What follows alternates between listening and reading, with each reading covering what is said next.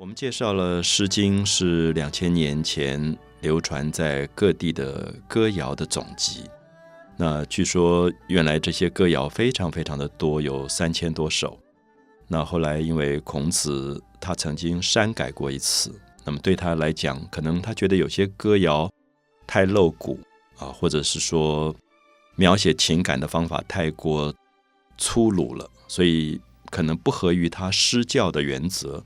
所以他就删去了一些，那保留下来就是我们现在读到的三百零五篇的诗。那对于孔子删过《诗经》这件事情，其实文学史上也有不同的说法。那有人认为，也许他并没有删那么多，或者说，是不是他只是经过一些整理？那至少我们现在有机会读到三百零五篇的诗。那么这些诗也都代表一些不同的内容啊，尤其是我们刚刚介绍的十五国风啊，就是在十五个国家所流行的一些民歌被记录下来，所以每个国家都有每个自己不同的这些歌谣。那大家很熟悉，比如说我们读到《诗经》一开始说“关关雎鸠，在河之洲，窈窕淑女，君子好逑”。那这个时候我们就会发现。它真的很像我们现在听到的民歌啊！就民歌有一个特性，就是民歌常常是老百姓在日常生活当中，一个男孩子爱上了一个女孩子，他又不好意思直接讲出来，他就会想办法唱一首歌给他听来暗示啊，就比较含蓄嘛。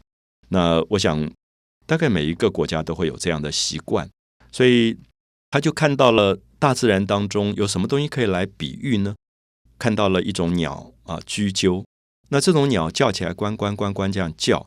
我想大家都知道，雄鸟在叫的时候，它是吸引雌鸟，它是为了要让雌鸟注意到它，然后它们可以变成伴侣，可以交配的。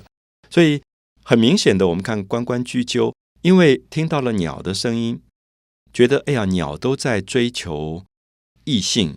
然后吸引异性的注意，所以关关雎鸠，在河之洲。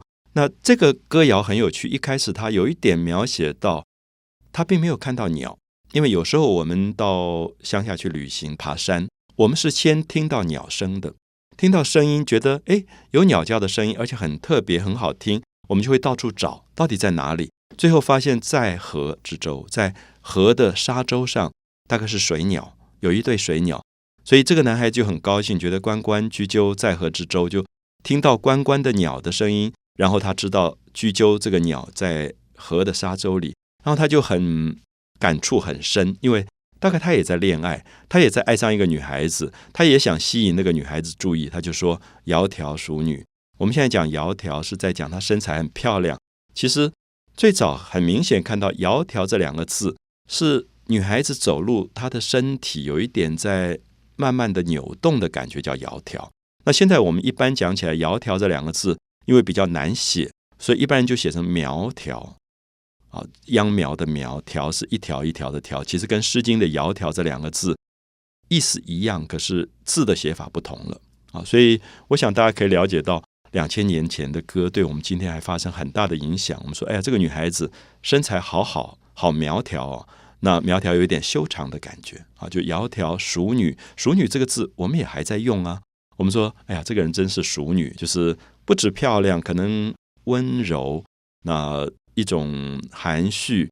那个“淑”这个字变成女孩子的名字里最喜欢用的一个字。苗条淑女，君子好逑。那君子是男孩子，所以男孩子一定会喜欢这样的女孩子。看到这样女孩子，他就会想要去追求她，所以君子好逑。大家会发现，两千年前的情感跟今天的情感好像并没有太大的差别。我们今天的歌谣，我们现在听到民歌手唱的歌，我们听到的一般流行歌手唱的歌，其实内容还是差不多。啊，所以我会觉得，如果用这样的角度去理解《诗经》，可能就不会觉得《诗经》这么难了。因为我们前面提过，现在要求大家去书店买一本《诗经》来看，可能一般朋友会觉得这是。中文系专业的文学研究者才会做的事。那我今天比较希望修正这样的看法。我觉得《诗经》最早不是看的，它是听的，它根本就是歌。所以你去听一首歌，然后你感觉到心情很愉快，你可以在恋爱的时候唱歌，你可以在心情忧伤、孤独的时候唱歌，你可以在很快乐的时候唱歌。在任何时候，歌都是一个重要的东西。我们看到后来在《诗经》的序里面曾经讲过，说为什么会有诗存在？那就提到说，人情动于中，则行于言。啊，人有一个情感，这个情感在心中发生了感动的力量。啊，就是情动于中，则行于言，就会用语言去表现出来，去形容出来。那形容出来以后，他觉得还不够，好像那个情感还表达的不够，他就会截叹之。那么截叹就是把声调拉长，去做很多美声的唱法。那截叹之不足，则咏歌之，就会更夸张的把自己的声音修饰到更漂亮。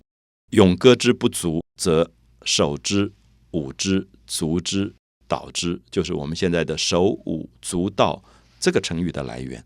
所以我们可以看到。人的天性本来就是要表现情感的，那你表现情感最明显就是在恋爱当中，你对对方有很大的感动的时候，你就想赞美他，想去歌颂他，想去表现出你多么爱他，他就会变成歌声。因为你老在那边提“我爱你”这三个字，其实也太简单了，所以他就会想办法把它变成“关关雎鸠，在河之洲，窈窕淑女，君子好逑”。很可惜，我们今天不会唱这个。句子了，可是我们在念的时候，还是感觉到其中有一种节奏，有一种跌宕。那我想，这个女孩子听到，大概心里面也真的会被这个男孩子美丽的歌声打动吧。